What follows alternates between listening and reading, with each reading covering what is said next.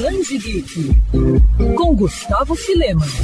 Vencedora de nove prêmios, Pele de Homem Graphic Novel Europeia, que conquistou críticos e leitores em todo o mundo, chegou ao Brasil. Lançamento da editora Nemo, parceria entre os artistas franceses Hubert e Zanzin, traz a história de Bianca, uma jovem que vive na Itália renascentista e que está prestes a se casar com um noivo escolhido por seu pai. Situação que não a agradou em nada, mas tudo muda quando ela descobre um segredo aguardado por gerações pelas mulheres de sua família uma pele de homem. Ao vesti-la, Bianca se torna Lorenzo e passa a frequentar ambientes restritos aos homens da época. Disfarçada, ela conhece um pouco mais seu noivo, enquanto levanta uma série de importantes questões envolvendo o machismo, o amor, a sexualidade e também a homofobia. Com arte simples, porém dinâmica, e roteiro direto, Pele de Homem é um quadrinho otimista e que nos obriga a fazer muitas reflexões enquanto discute temas sérios com densidade e leveza ao mesmo tempo.